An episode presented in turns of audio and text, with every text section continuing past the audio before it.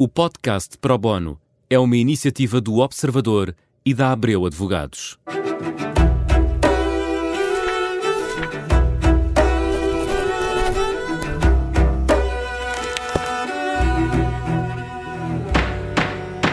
Bem-vindos a mais um Pro Bono. Hoje o tema um, deste programa é fusões e aquisições, um tema que está na ordem do dia quando se fala em empresas, em pequenas e médias eh, empresas. E temos connosco Hugo Teixeira, é advogado, é especialista nesta área e traz consigo, olá, boa tarde, Hugo, um tarde. quadro uh, da realidade nacional com alguns números e algumas tendências nesta área que é conhecida em inglês por M&A, eh, Mergers and Acquisitions, que no fundo são, em português, fusões e aquisições.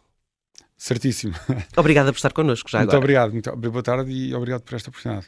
Bom, eu antes de mais diria que não são apenas um tema, isto não é um tema de pequenas e médias, mas também de grandes empresas, não é? porque elas compram-se umas às outras e normalmente são as grandes a comprar as, as pequenas. Mais raro, não é? Mais, mais, sim, exatamente. Mais raro. Quando mas, acontece é, um, é, sempre um grande, é, é, um grande negócio. Mas nós estamos aqui a falar destes números porque recentemente foi lançado um relatório de, uma, de um diretório que é o TTR, que monitoriza TTR. Um que é o Transactional Track Record M&A. No, no, fundo fazem, fazem o track record certo. destas eh, exatamente, exatamente. das tendências no, no, mercado.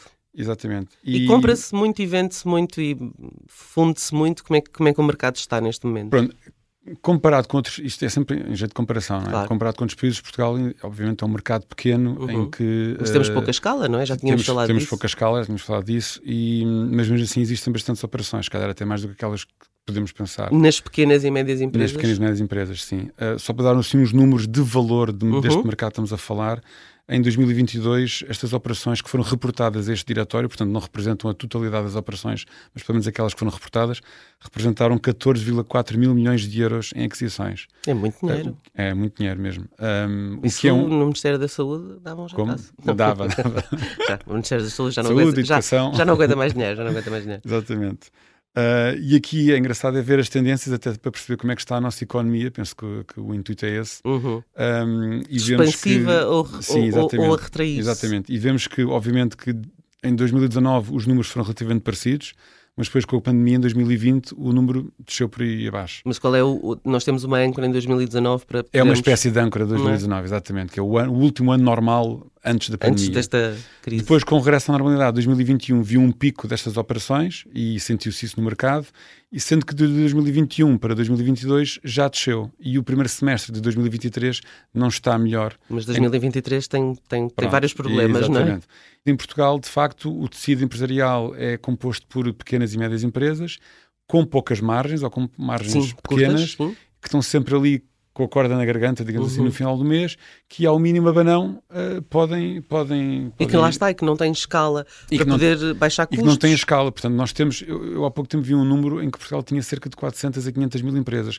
Sendo que muitas delas podem ser empresas dormant, né? Uhum. aquelas que sem muita atividade, mas mesmo assim, para um país de 10 milhões de pessoas, é quase... Mas há empresas com uma pessoa, não é? Há, a grande parte delas são unipessoais. Uma, duas, uma, são, duas, são empresas seja, familiares. Sim, são... somos, somos muito empreendedores num papel, parece-me, mas, mas depois de facto. Mas depois na prática temos isso, muita dificuldade assim. em levar é. o empreendedorismo à Exatamente. frente, quanto mais não seja por causa da, da, da, da, camada de burocracia, nós já falamos aqui no Pro Bono, que as empresas estão sujeitas. Sim, Portanto, há também uma série de incertezas, eh, digamos, geopolíticas, mas uh, uh, acha que houve algum. sofreu-se aqui também com alguma falta de estabilidade legislativa, porque isto reporta-se a 2022, convém não esquecer estes Quando dados. não, não é? há estabilidade legislativa, isso nunca ajuda a economia. Nós Uhum. temos aqui diversos setores, quer a nível dos impostos, quer da legislação laboral. Ficam na quer- dúvida com as quer, mudanças que quer não é? recentemente e num país que depende, que depende bastante do turismo e da atração de investimento estrangeiro, Estrangeiro. para o imobiliário,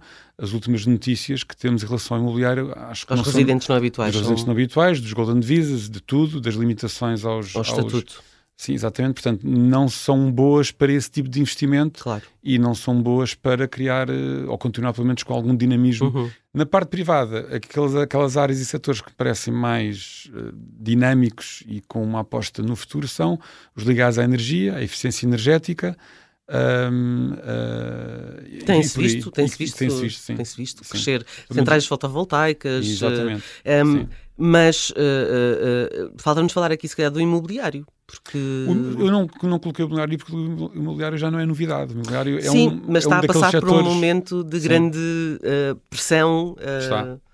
Não é? Pressões a... constantes de, de, diferentes lados, tanto do ponto de vista Sim. legislativo, uh, como também não se percebeu ainda se os estrangeiros, a, a propósito dessa mudança que falávamos do estatuto, se isso já está a impactar na vontade dos estrangeiros de ou saírem ou nem sequer vo voltarem. Eu não, não tenho números, é tudo aí muito recente, mas. Mas tem a sensibilidade no vosso escritório? Sim, temos. Temos sensibilidade de alguns projetos que se calhar ficam on hold, ou então outros que se antecipam. Mas projetos que estavam, que estavam em marcha. Sim, ou outros que se antecipam rapidamente nos, nos últimos meses, porque depois de 2024 não, sabe, não, se, não, não se sabe, sabe o que é que vem, ou 2025.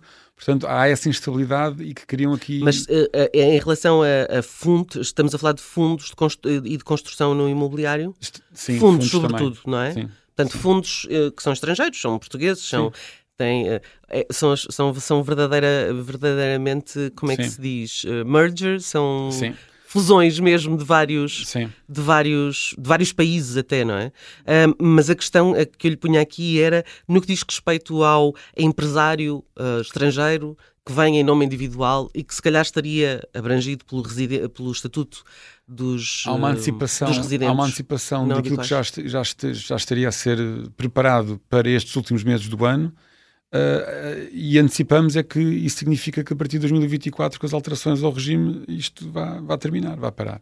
E, portanto, acha que é possível que quem pensou em investir e viver, não é? Portanto, trazer para aqui o seu negócio, Sim. mas também a sua família, que isso possa uh, abrandar?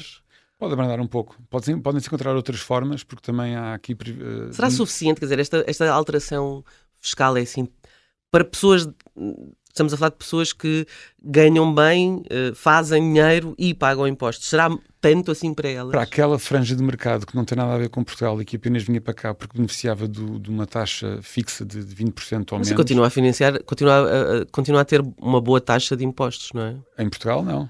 Não. Se aplicar a normal, não. Mas o problema é que temos aqui um mercado ao lado que, tem, que tem uma, continua a ter esse, esse benefício. Mas não tem a maravilha que é Portugal. e é aí que nós, é aí que nós tentamos, é. é aí que nós tentamos fazer o X. Já agora, para concluir, tecnologia e telecomunicações. Aqui falamos de startups. Sim.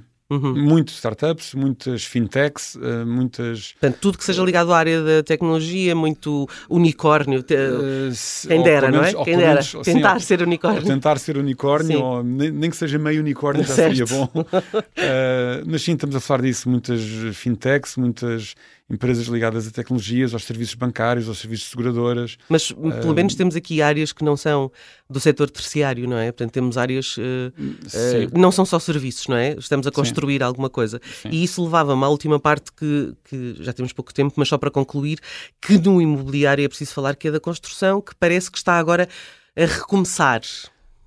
Pois, uh, e com alguns projetos que se avizinham que pelo menos possam dar um impulso certo. Parece que há muita coisa a mexer sim, ainda, não é? Sim, há muitos incentivos a, a construir habitação a preços mais acessíveis, uhum. pelo que percebemos. Vamos ver ainda que efeito é que isso tem no mercado. E, e tem-se visto muitas, muitos projetos faseados uh, que prometem começar a construir, por exemplo, daqui a um ano, se tiverem um X número de clientes, portanto aquela isso, ideia isso, de construir isso. sem ter procura uh, parece-me cada vez mais difícil. Mais difícil, sim. Só que aqui a questão é que o que há hoje em dia ainda é um mercado muito médio-alto ou prime. Certo. E o que se quer é que. Sejam classe um média, normal, classe média classe baixa, média, sim, é? claro. Uh, para comentar aqui o problema da habitação e do, do preço uhum. da habitação. isso ainda não se viu, pelo menos nós no escritório não temos essa experiência. Uhum. Os outros projetos prime e de luxo, sim, continuam. Mas esses também, e, nunca, também nunca sentiram nenhum abalo, não, é? Não, e continuam com, com um grande mercado e com um forte mercado uhum. para, esse, para essa faixa. Uhum. Muito obrigada, Hugo Teixeira. Uh, foi uh, mais um Pro Bono. Obrigada por ter estado aqui a dar-nos este panorama uh, do quadro da realidade nacional. Afinal de contas, o que é que se passa com as empresas é muito importante saber. Com certeza que no final do ano, no início do próximo, teremos já, vivemos uma noção maior do que é que aconteceu este ano e de como é que as guerras, a crise, a energia, tudo isso impactou uh, na vida das pessoas e das empresas. Obrigada mais uma vez. Obrigado. O Pro Bono volta para a semana. Até lá.